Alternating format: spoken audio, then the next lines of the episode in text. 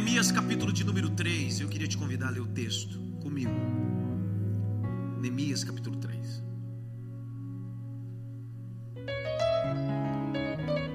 Hoje vamos para a segunda exposição de uma série sobre as doze portas de Jerusalém, restaurando as portas de Jerusalém. Sua aplicação histórica e uma carga profética sobre cada texto. Capítulo de número 3, é o verso 3. E a porta do peixe edificaram os filhos de Senaã, o qual emadeiraram e levantaram as suas portas com as suas fechaduras e seus ferrolhos. Eu queria muito que você pegasse a caneta e circulasse essa expressão que está na sua Bíblia aí: fechaduras e ferrolhos. Existem portas que você precisa colocar fechaduras e ferrolhos. Existem portas que você precisa colocar trancas.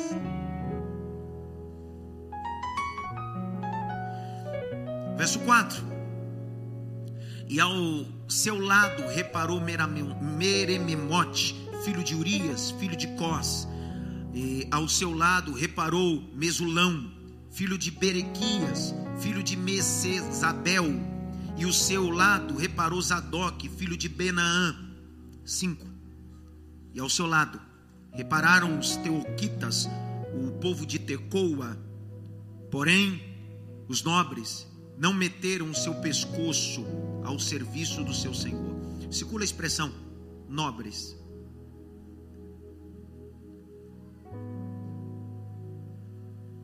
Olhe para cá. Eu queria ser mordomo do nosso tempo para que a gente termine o culto pontualmente hoje. Como guisa introdutório, eu quero relembrá-los a primeira porta. A primeira porta de semana passada deu um pouco de tumulto, na verdade, deu problema.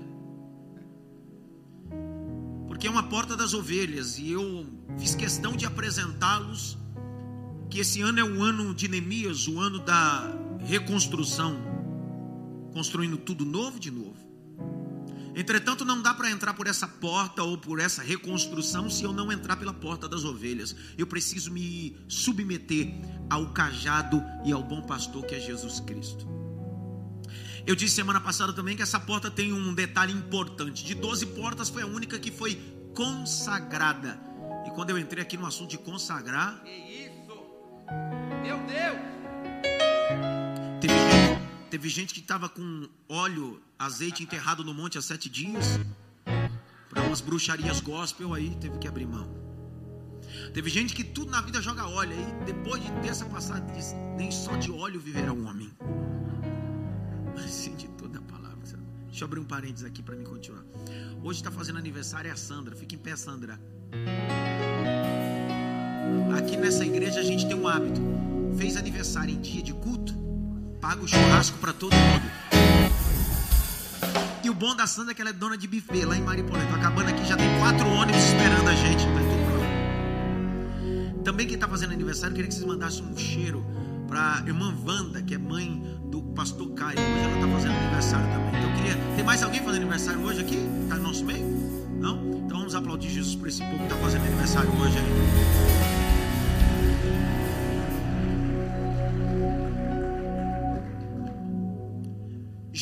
Começamos o ano sendo ovelha, já reparamos a porta das ovelhas, nos submetemos ao pastoreio dele, que é Cristo. Temos um coração de cordeiro ou de ovelha, e é engraçado essa porta das ovelhas, tá? Isso aí você precisa entender. A Bíblia diz em Apocalipse, capítulo de número 4 e 5, que depois que João está na ilha chamada Patmos, ele tem uma visão celestial, e nessa visão celestial, uma das, né, é, do capítulo 4 e 5 a seguir, ele olha para o céu e vê uma porta aberta. A porta aberta é a seguinte: Deus diz, só para cá. E aí o texto diz que no meio dessa visão, ele vê um livro selado por dentro e por fora. Ninguém é digno de abrir o livro e desatar os seus sete selos. Aí a Bíblia diz: e eu, João, chorava muito. E veio a mim um anjo forte. E disse: João, por que choras? Eis aqui o leão da tribo de Judá. Ele é digno de abrir o livro. Aí olha o texto. E virei-me para ver quem era, e eu vi no meio o Cordeiro de Deus. É chocante isso. Porque o anjo olha para o mesmo lugar que João está olhando, mas só que o anjo vê um leão. João vê um cordeiro. Não são semelhantes em nada. Não se parecem em nada. Um leão e um cordeiro. O leão, um animal, um felino, governador, com juba, com presas enormes. Um cordeiro, quieto, sem presa, sem garra. Por que que para o anjo ele vê um leão e para João ele vê o cordeiro? Porque o que a gente imita é o que a gente vê. Jesus não se revelou para João como leão, porque Jesus não queria que João parecesse com um leão. O que Jesus queria é que João e a igreja se parecesse com um cordeiro, porque o cordeiro se entrega pelo próximo. O cordeiro é como muda até o matador. Cordeiro. Por isso que é muito mais fácil acreditar na unção do leão do que viver o evangelho do cordeiro.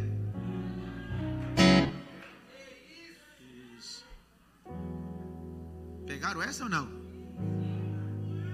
Deus nunca deixou a unção do leão para a igreja, deixou o evangelho do cordeiro.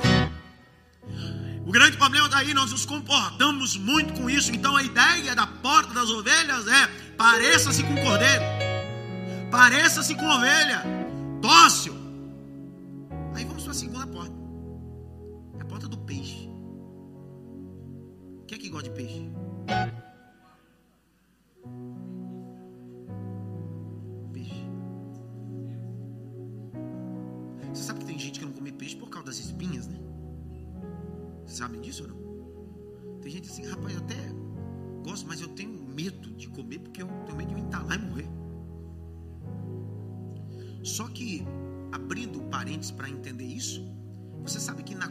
Culinária judaica, o peixe é excesso. Quando eu tive em Israel em 2014, é engraçado, quando acordava para tomar café, peixe. No almoço, peixe na janta. Peixe. Eu comi peixe de domingo a sexta-feira, às 18 horas. Eu já estava tribulado de tanto peixe. Na sexta-feira nos pegaram, nos levaram ao, ao, lago de Genezaré, Galileia, nos levaram ao museu e é onde tem a embarcação que foi encontrada muitos anos atrás, possivelmente pode ser a embarcação da época de Jesus. E aí o guia disse assim: "Vamos comer o peixe típico daqui. O que? Tilápia, peixe. Eu fui para o hotel tão atribulado.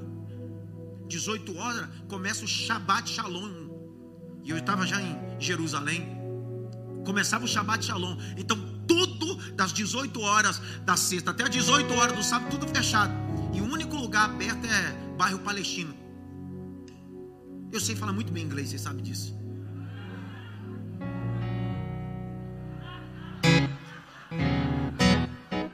Cara, é uma habilidade. Eu, eu peguei um aplicativo. Quero um lugar com carne. Oxê.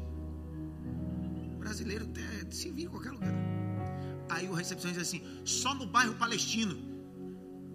Eu disse: eu não sou judeu, então não corro risco de ser morto. Que a rixa é dos dois, não tem nada a ver com isso. Pedi um táxi. Os dois pastores também falam muito bem inglês. Ele disse, mas você sabia? Eu disse, vem comigo, cara, vai dar tudo certo. Fui na internet, encontrei um restaurante do bairro palestino, argentino, que tinha um anjo.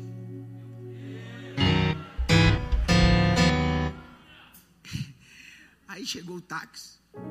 Lá em Israel, você fala inglês ou hebraico moderno. O hebraico moderno não tem nada a ver com o hebraico bíblico. Então, no final da conta, não fala nada. só você para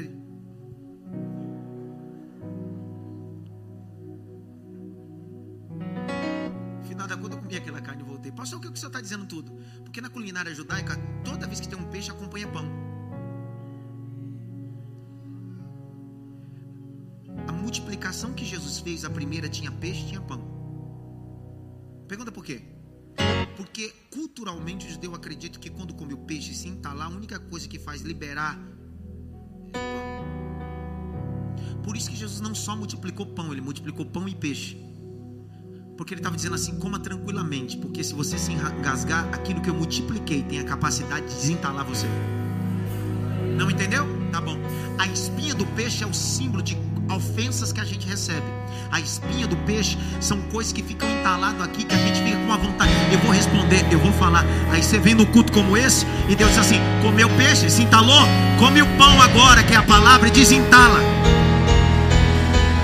Desentala, porque a palavra vai você desentalar o que está entalado em você. Grite bem alto, peixe. Mais alto, peixe. Esse negócio de peixe é bíblico, né? Quem não conhece o profeta Jonas, que foi engolido por quê?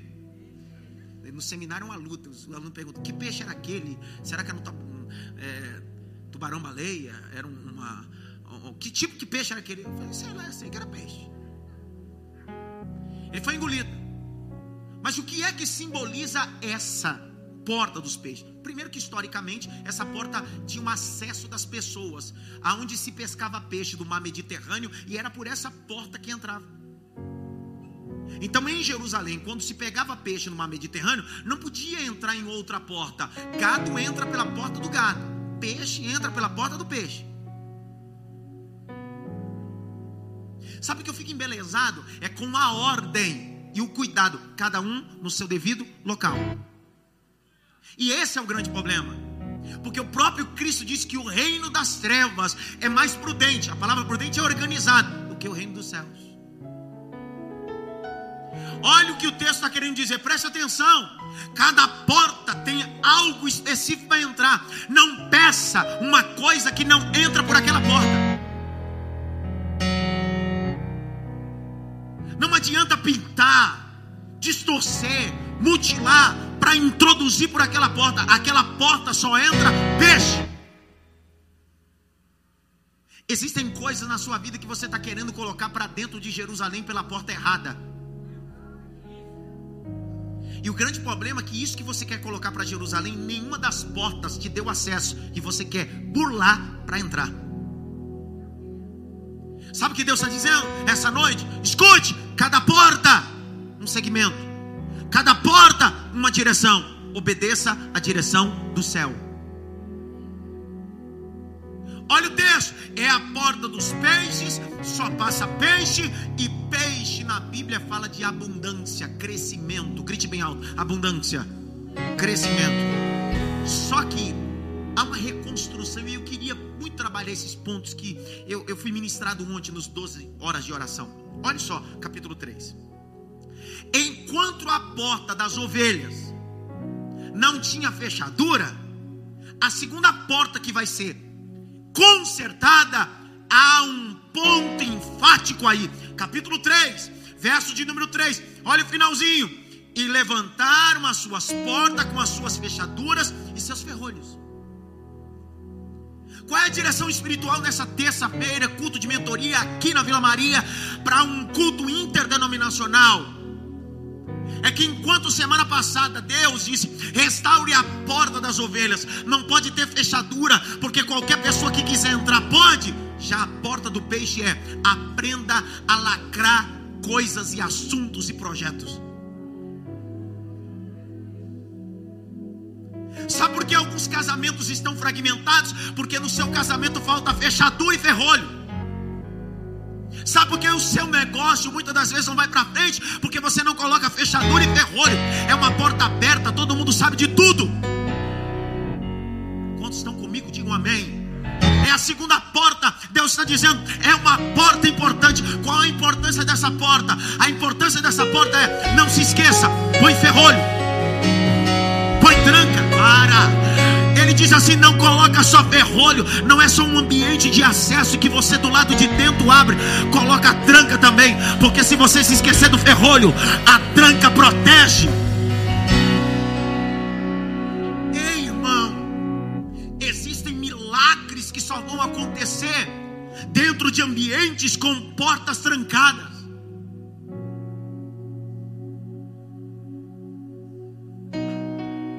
Existem coisas na vida, Rodrigo, que nós só vamos viver quando tivermos maturidade de colocar tranca e fechadura. Você não precisa postar tudo, você não precisa falar tudo. Existem coisas que você precisa colocar tranca e fechadura. Briga com a esposa, a rua toda sabe, vizinho sabe, a rede social sabe. Sabe por quê? Porque a sua porta não tem fechadura e não tem tranca. Hoje Deus está dizendo: estou te dando uma fechadura, estou te dando uma tranca. É isso. Você não queria tanto chave? Tá aí para colocar na boca.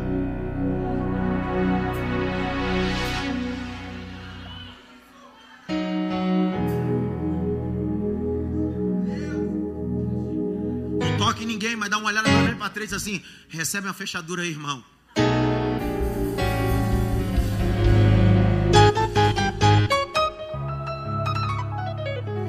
Eu disse que existem milagres que só vão acontecer num ambiente que tem fechadura e tranca, ambientes fechados.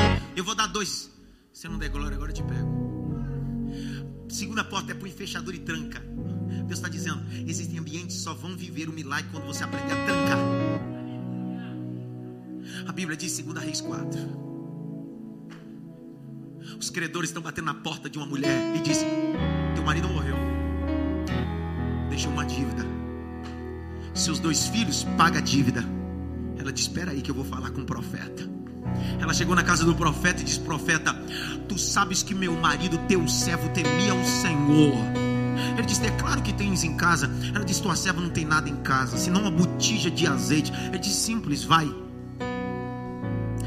pega vasos emprestados a teu vizinho, entra na tua casa, fecha a porta, fecha, olha o detalhe. Quem precisa de milagre não se preocupa com porta, mas ele está dizendo: o que eu vou fazer na sua casa, a tua porta tem que ter tranca, tem que ter fechadura. Aí olha a Bíblia, você dá glória a Deus. E ela entrou e pediu para os meninos: traz vasilha. E trancou a porta. Eu só tranco se tem fechadura. Eu só tranco se tem terror. E começou o azeite descer. No ambiente onde tem tranca e tem fechadura, não falta azeite.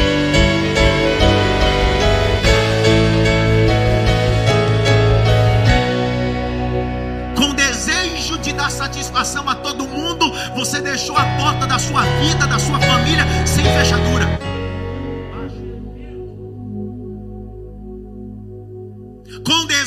Dar satisfação a meio mundo, você deixou a porta que deveria ter fechadura e tranca aberta. Eu estou dizendo que existem ambientes que só vão se manifestar por Deus quando eu, ter, quando eu tiver maturidade de colocar tranca e fechadura. Eu vou dar um segundo exemplo para ver se você dá glória a Deus. Um dia os discípulos vêm assim: Eu queria saber como é que eu faço para ter contato com o Senhor. Eu queria ter contato com Deus queria ver ele face a face. Jesus disse assim: É, os fariseus não conseguem isso porque eles estão lá na praça. Estão batendo no peito, dizendo: Eu oro. Aí o discípulo disse: Então como é que eu faço para ter esse contato com o Pai? Jesus disse: É simples. Vai para casa, entra no teu quarto.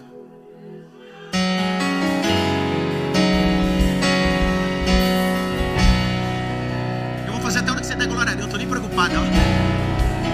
Entra no teu quarto, fecha a porta e o teu pai em secreto te Tem alguém que pode pregar comigo aqui essa noite no templo em casa? Levante as duas mãos. Deus está te entregando fechaduras e trancas. Deus está dizendo: tranque seu casamento, tranque sua vida econômica guarde assunto só para você, porque tem gente que não tem maturidade de ouvir o que vê, o que tem de trás dessa porta.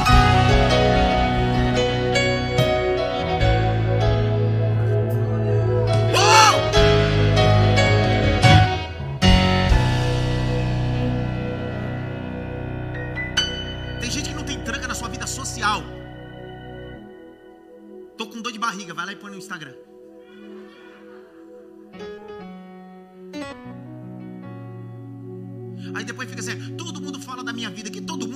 posta. Tua vida é sem tranca, cara. Tua vida é sem fechadura.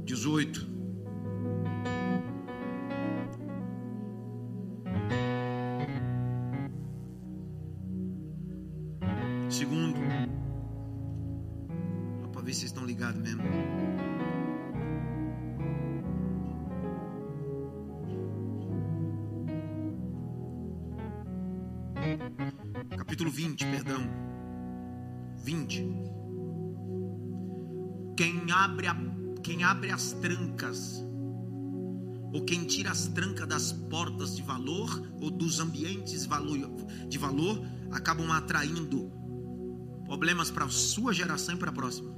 Olha o capítulo de número 20, verso 12. E naquele tempo enviou Merodach, Baladã, filho de Baladã, rei da Babilônia, cartas e presente a Ezequias, porque ouvira que Ezequias tinha estado doente. Ezequias lhe deu ouvidos e lhe mostrou toda a casa, seu tesouro, prata, ouro, especiarias, melhores ungüento da sua casa, das armas, tudo quanto se achou nos seus tesouros, coisa nenhuma lhe, lhe poupou, mostrou tudo. Ele saiu abrindo todas as trancas. Ele disse: Olha o que eu tenho, olha o que eu conquistei, olha isso aqui, olha isso aqui, olha isso aqui, olha isso. Ele saiu metendo, e o povo, oh, meu Deus. Verso 15. 15 não, o 14. Então o profeta Isaías veio ao rei Ezequias e lhe disse: Que dissesse aqueles homens? E da onde eles vieram? E disse Ezequias: Tinha um país meio remoto aí, ó, Babilônia, verso 15. E disse ele: Que viram em tua casa? Ele disse: Tudo. Que é que viram na tua casa? tudo quanto há na minha casa viram. Coisa nenhuma nos meus tesouros que não me tenha mostrado. Agora, olha o 16. Então, disse Isaías a Ezequias: Ouve a palavra do Senhor. Eis que vem dias em que tudo quanto houver na tua casa, que você entesourou, guardou, teus pais até o dia de hoje, será levado à Babilônia e não ficará coisa alguma assim, diz o Senhor e ainda até os teus filhos que procedem de ti e que tu gerares tomarão para que sejam eunucos no espaço do rei ou no ambiente do rei. 19. Então disse Ezequias a Isaías: Boa essa palavra. Pergunta é a seguinte: Ezequias adulterou? Adulterou? Matou alguém? Qual foi o pecado dele? Hã? abrir trancas e dar acesso para todo mundo ver a sua vida. Casa das armas, casa do tesouro. Será que eu estou pregando para vocês aqui? Vocês estão me entendendo ou não? Você olha para a sua vida e diz bem assim, cara, eu não pequei, eu não adulterei, eu não roubo. E por que isso está me acontecendo? Simples. Está aí. Tudo isso aconteceu porque Ezequias abria a porta para todo mundo e colocava qualquer um na sua mesa. Deixa eu te falar uma coisa, irmão. Existem ambientes públicos e ambientes privados. A igreja é ambiente público, mas a sua casa, a sua sala é ambiente privado. Entra quem você quer. Tornando presa das suas consequências porque lhe falta maturidade em colocar ferrolho e tranca. Tua sogra manda mais na tua casa do que você mesmo, porque você abriu a porta e agora quer colocar ferrolho como? Minha casa mando eu, cara. Ninguém fala nada. Dá uma olhada pelo menos para trás assim. Ferrolho na porta.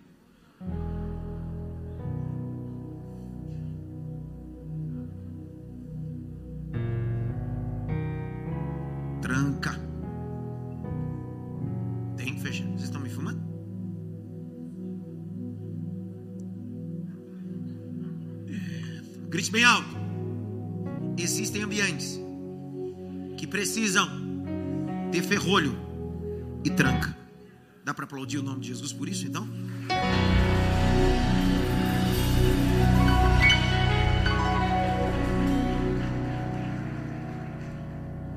Quando você lê o capítulo 3 todinho, dois verbos são sequentes, são recorrentes: edificar e reparar.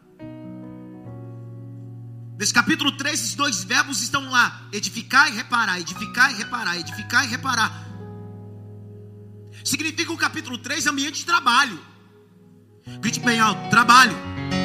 Então, quem quer edificar uma porta dos peixes precisa estar claro que ele precisa trabalhar. Não é só cantar o hino da harpa. Eu quero trabalhar para o meu Senhor.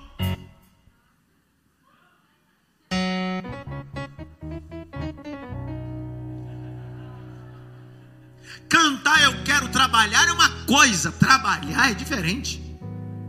Deus está nos convocando para essa segunda porta, dizendo: Ei, a primeira foi Eliasibe que fez, ele consagrou, mas a segunda está na hora de você colocar a mão, trabalhar, edificar, reparar, edificar e reparar. Agora olhe isso, isso é muito importante entender. Olhe o verso de número 4. Há pessoas que estão ajudando Neemias. Olha o verso 5. E ao seu lado repararam os homens de Tecoa. Porém, os seus nobres não meteram a mão. Aí está escrito pescoço, mas parafraseando, a mão ao serviço do Senhor. É aqui onde eu Há quatro grupos que vão ajudar na reconstrução dessas portas. E esses grupos não têm nada a ver com Jerusalém. Quando eu li isso, eu fiquei embasbacado. Como assim? É. Quer dizer que os que estão dentro de Jerusalém não estão nem aí para as portas e para os muros, mas tem gente do lado de fora mais preocupado com que aqueles que estão dentro. Já viu gente que se acostumou com a porta queimada e com os muros fendidos, mas tem gente do lado de fora dizendo: se você já se acostumou com essa situação, Deus me levantou para ajudar, vamos restaurar. A palavra nobres aqui no verso 5, nobres, fala de príncipe, gente rica, gente influente. Peraí, tem gente dentro de Jerusalém que está vendo os muros com brecha, estão vendo as portas queimadas, estão dizendo assim: ah, eu não quero fazer nada. Só que Deus decide levantar quatro grupos que são de ambientes distintos, não tem nada a ver com Jerusalém. O povo de Tecoa ficava a 18 quilômetros. Quantos quilômetros? 18 quilômetros de Jerusalém. Eles não eram de Jerusalém, o problema não era deles. Só que Deus levantou o povo de Tecoa para ajudar. Porque quando o povo de Jerusalém não faz, Deus envia gente de Tecoa para fazer. Ah, não pegou ainda. Vou falar de novo, pastor Danilo. Pastor Danilo pegou, tá levando a benção lá para o barro branco lá. Vou falar de novo, você entendeu? Quando quem está em Jerusalém, já para ele tanto faz, tanto fez, os muros estão fendidos, os portões estão queimados, não tem nada a ver, não precisa melhorar. E aí Neemias está dizendo: vamos reparar, vamos pregar, vamos fazer. Ele diz: não. Aí Deus decide: eu vou trazer gente de Tecoa, gente do prostíbulo, gente na boca de fumo, gente da maldade. Vou limpar, vou purificar e vou colocar do seu lado para fazer. Escute que eu estou liberando essa noite. Deus vai levantar gente improvável para te ajudar. Deus vai levantar gente improvável para te ajudar nessa luta, nessa reconstrução. Não importa o setor, tem gente de Tecoa se levantando para te ajudar.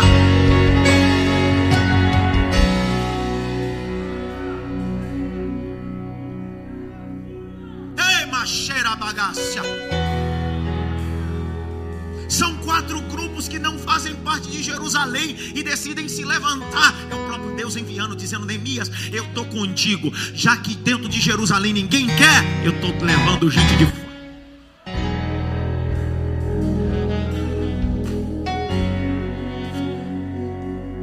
Você não ficará refém de ninguém. Você está dentro de uma família que está esperando ajuda e tem familiar que está desdenhando, não tem empatia com a sua situação. Deus está dizendo na minha boca através da palavra: já que Jerusalém ninguém quer colocar a mão no trabalho, eu estou trazendo gente de fora.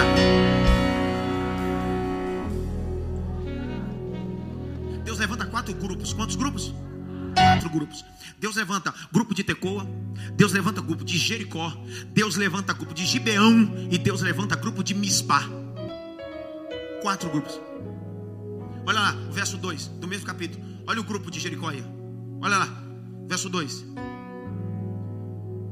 E junto a ele edificaram os homens de Jericó. Jericó não é em Jerusalém, cara. Tem nada a ver. Só que Deus está dizendo: Eu levanto o povo de Tecô, mas levanto o povo de Jericó. Olha o terceiro grupo que vai se levantar. É o grupo de Gibeão. Não é Gideão. Gibeão, a cidade. Deus está dizendo: Eu vou trazer gente de longe. Verso 7. E ao seu lado repararam Melatias, o Gibionita e Jadom, Menonita, homens de Gibeon e de Mispá. Olha aí as outras duas. Deus está dizendo: os nobres em Jerusalém não querem pôr a mão, né? Os engomadinhos de Jerusalém não querem colocar a mão, né? Os príncipes, a realeza não quer pôr a mão, não, não, não. Fica tranquilo. Tem gente de Jericó chegando. Tem gente de Gibeão chegando. Estou liberando essa palavra para sua casa. Tem gente de Tecoa chegando. Levante as suas mãos para o alto. Há uma comitiva de ajudadores chegando. Esses portões ou essas portas serão reparadas. Assim diz o Senhor: você não ficará sozinha. Você não ficará sozinho. Deus está levantando ajudadores.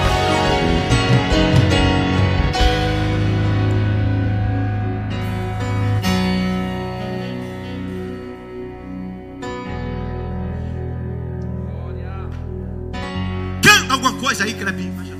Tudo novo, de novo, eu vou reconstruir.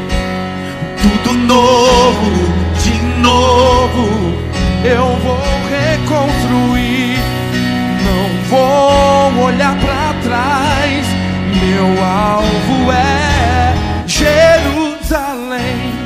Essa canção Deus deu para o maestro essa madrugada depois do período de oração, é a canção tema do nosso ano, ano de Neemias, construindo tudo novo, de novo. Canta o coro de novo, levante as mãos. Tudo novo, de novo, eu vou reconstruir. Tudo novo, de novo, eu vou reconstruir. Não vou olhar para trás,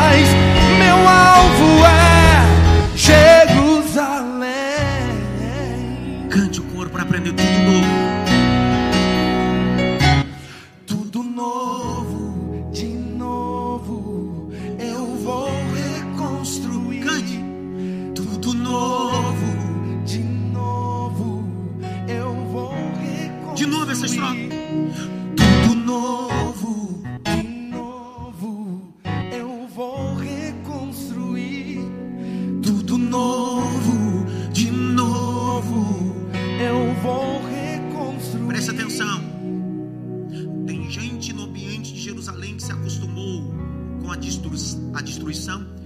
Empatia para reconstruir. Então Deus decidiu: Neemias, não te enviei para reconstruir sozinho. Sabe, irmão, eu não sei você, mas eu gosto de Neemias. Neemias nunca disse, eu fiz. Ele disse, nós fizemos. Ele é um cara que entende princípio, mas ele sabe quem é que reconstrói. Olha o capítulo 4, verso 6. Olha como esse cara, ele, ele pontua sobre o direito, não, não é eu, somos nós. 4, 6, olha lá. Porém, edificamos o muro. Ó. Edificamos. E todo o muro se fechou a sua metade, porque o coração do povo se inclinava ao quê? Quando você lê isso aqui, você acha assim, é todo mundo. Não, não. O povo é quem coloca a mão na massa. É inadmissível numa reconstrução familiar só o marido lutar. É inadmissível numa reconstrução familiar só a esposa lutar.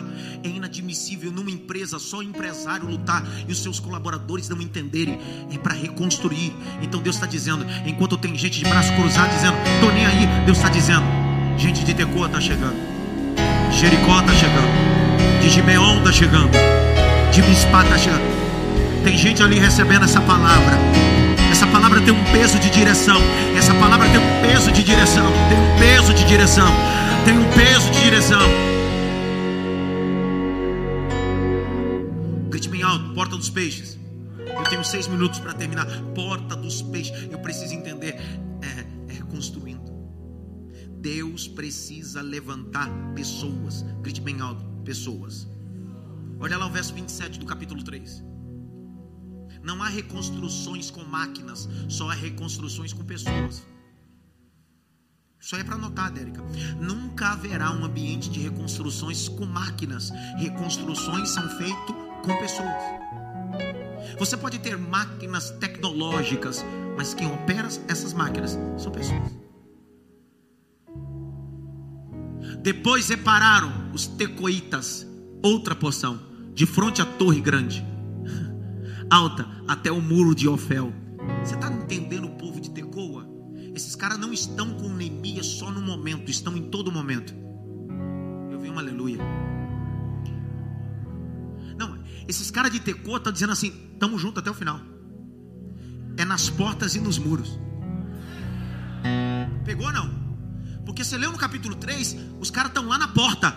Mas você está lendo no capítulo 4, ele diz assim: estamos no muro também. Porque os nobres dizem assim: meu negócio é só as portas. Os nobres de Jerusalém, meu negócio é só o muro. Os de Tecoa, estamos na reforma. Porta, muro, telhado, não importa o que aconteça, vamos até o final. 52 dias depois os muros estão restaurados. Sabe por quê? Porque tem gente focado na reforma, tem gente focado na reconstrução.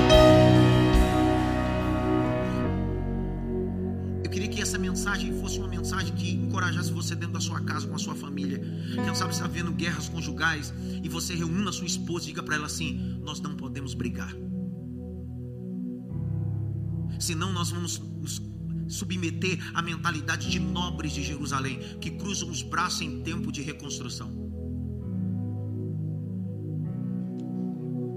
Se você é empresário, microempresário, tem colaboradores na sua empresa, você precisa pegar essa mensagem e amanhã fazer uma reunião e dizer para eles: vocês são nobres ou são de Tecoa? De Gibeon? De Jericó? De Mispá? Porque nós precisamos tampar as brechas e reconstruir as portas.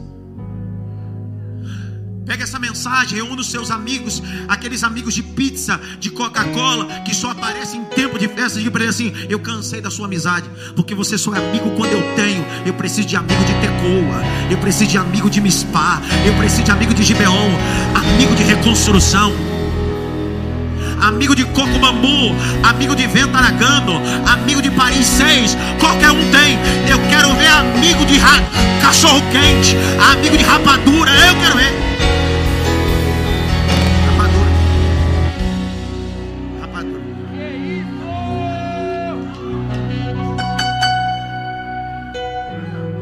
Outro dia alguém disse assim, pastor, sou amigo do pastor Fausto. Há quanto tempo? Desde 16 anos. Vocês nunca brigaram disso todo dia. Ficaram sem falar, eu disse nunca.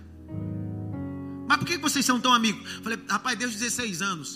Quando minha mãe se separou, eu tinha 17, 16 para 17 anos. A gente ia para o monte junto. A única coisa que a gente tinha em casa que minha mãe fazia era um cuscuz sem ovo com manteiga. E não foi um ou dois dias, era a única coisa que tinha. Então, se hoje a gente pode comer um hot dog com uma salsicha sadia, é porque tem gente que te acompanhou na época do cuscuz só com água. Que Deus sopre da sua vida gente só do dia do prazer. Tá na hora de Deus levantar gente de tecoa.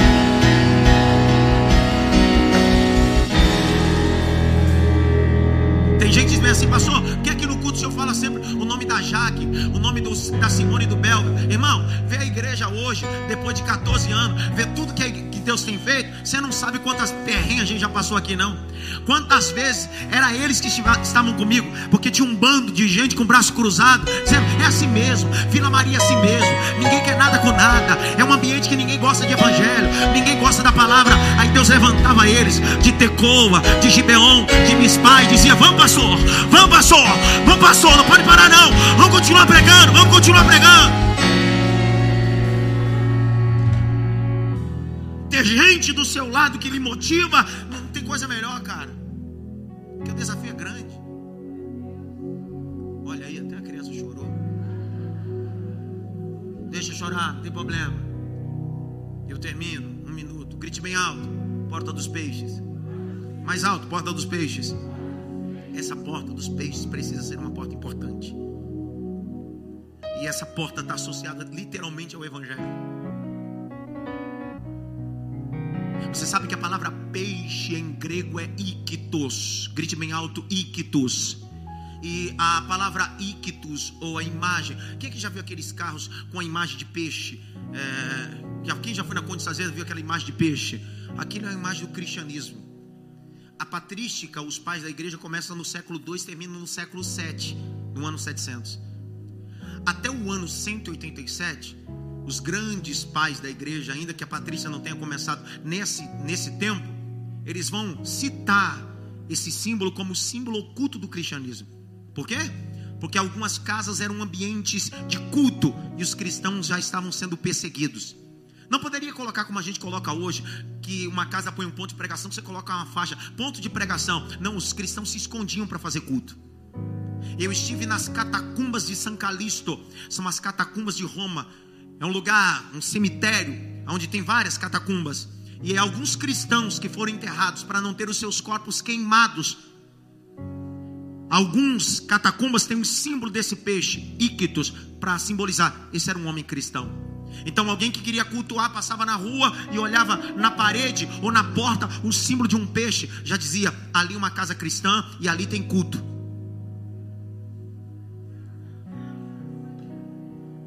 Sabe por quê? Porque esse era o sinal de uma casa que tinha e reconhecia o Salvador. Ictus era um acróstico, era um acróstico. Então, quando você pega ictus do grego e faz um acróstico, isso quer, no mínimo, dizer é Jesus Cristo, Filho de Deus, Salvador. Jesus Cristo, Filho de Deus, Salvador. Jesus, Christus, Deus, Uius, Soter. Jesus Cristo, Filho de Deus, Salvador. Então, quando alguém passava e via aquela imagem, dizia: Nessa casa, Jesus Cristo, Ele é o Filho de Deus, Ele é o Salvador. Vou falar de novo. Quando alguém passava dizia assim: Nessa casa não tem mamon, nessa casa não tem adoração a Baal, nessa casa, o Filho de Deus. Ele é o Salvador. Ictus, a porta dos peixes, é aquela porta que fala: só pode entrar por ela quem entende que Jesus é o Filho de Deus, Ele é o Salvador. Mas onde você quer chegar? A porta dos peixes fala de crescimento. E é isso que Jesus estabeleceu em seu ministério. Abre em Marcos 1,17, é o último texto que eu leio e eu terminei. Porta dos peixes.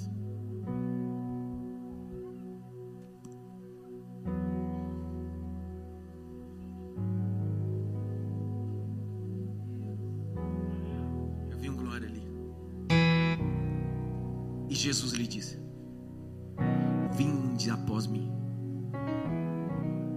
e eu farei que sejais.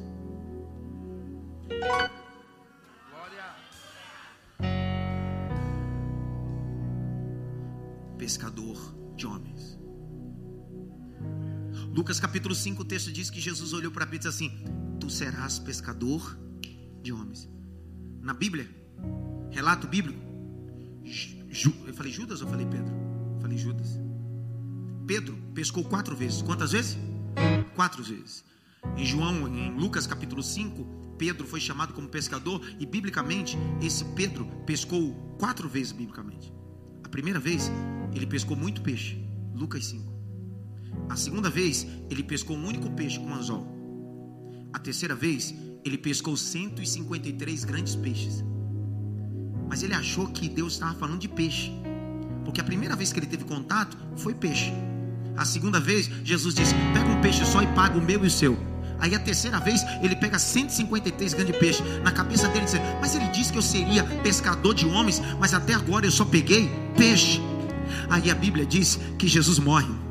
Ressuscita, se encontra com Pedro e diz: Pedro, eu não desisti de você, a promessa está de pé, eu te farei um pescador de homens. Ficar em Jerusalém, até que do alto sejais revestido de poder. Aí, em Atos capítulo 2, estavam os 120 reunidos, o Espírito de Deus desceu, e foram vistas línguas repartidas como de fogo que pousava sobre ele, e eles começavam a bailar. Alguns disseram: Eles estão embriagados. Pedro se levantou e disse: Não tem ninguém embriagado aqui, não, rapaz.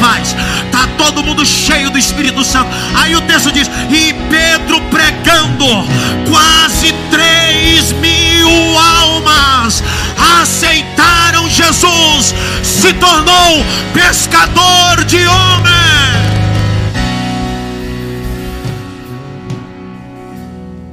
No capítulo 2, verso 54, a igreja salta de 3 mil para 5 mil. Do capítulo 2 ao capítulo 6, ela salta de 5 mil para uma multidão. Ictus, Jesus Cristo, Filho de Deus, é o Salvador.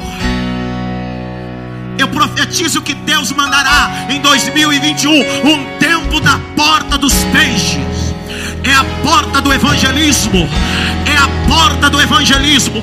Almas se converterão, almas retornarão. A porta dos peixes está restaurada esta noite. Fique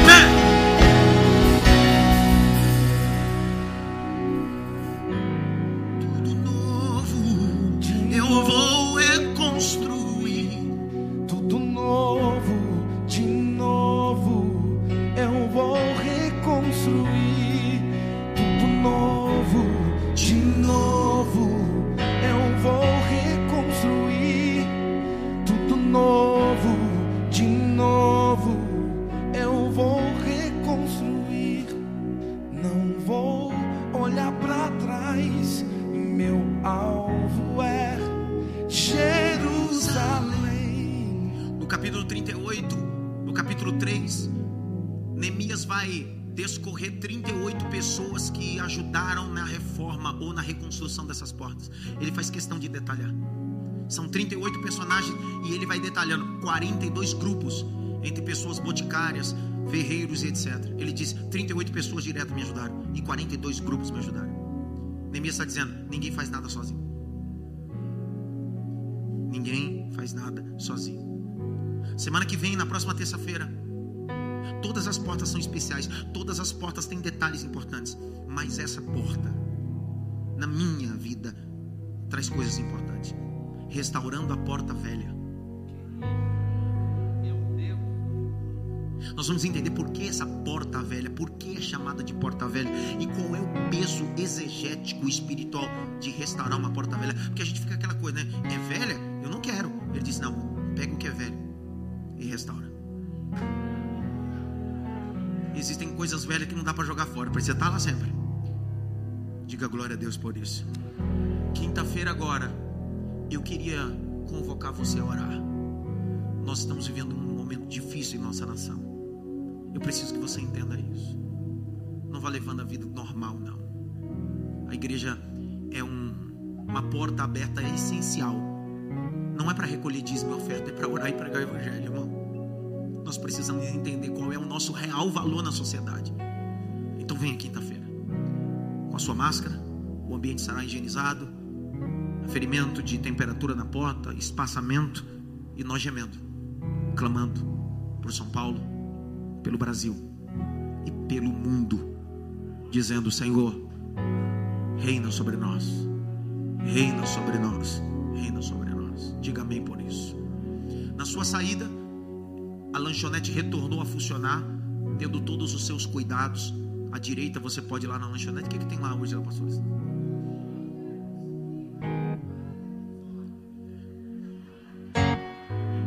Rubens, você é top, Zé. A pergunta é a seguinte: ele não é da cantina ou da lanchonete, e ele sabe. Pergunta pra mim, por quê? É de Tecoa.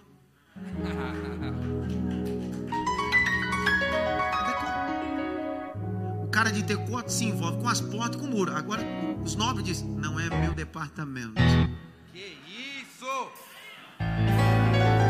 Dá uma olhadinha pelo menos para três para finalizar o coisa assim. Até aqui o pai deu para ele, viu?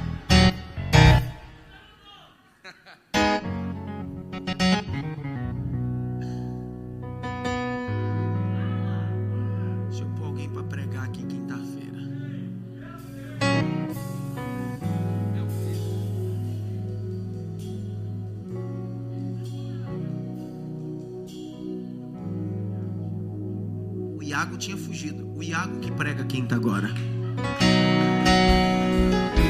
E a Lídia canta. Pastor, mas eu não sei cantar. Te vira até quinta. Pede unção para Deus. Pastor, eu não sei pregar. Pede até quinta-feira unção.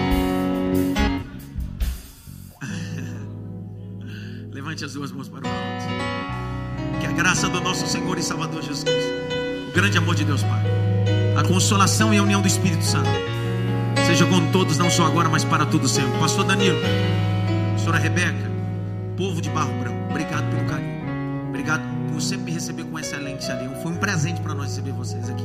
Amém? Digam amém!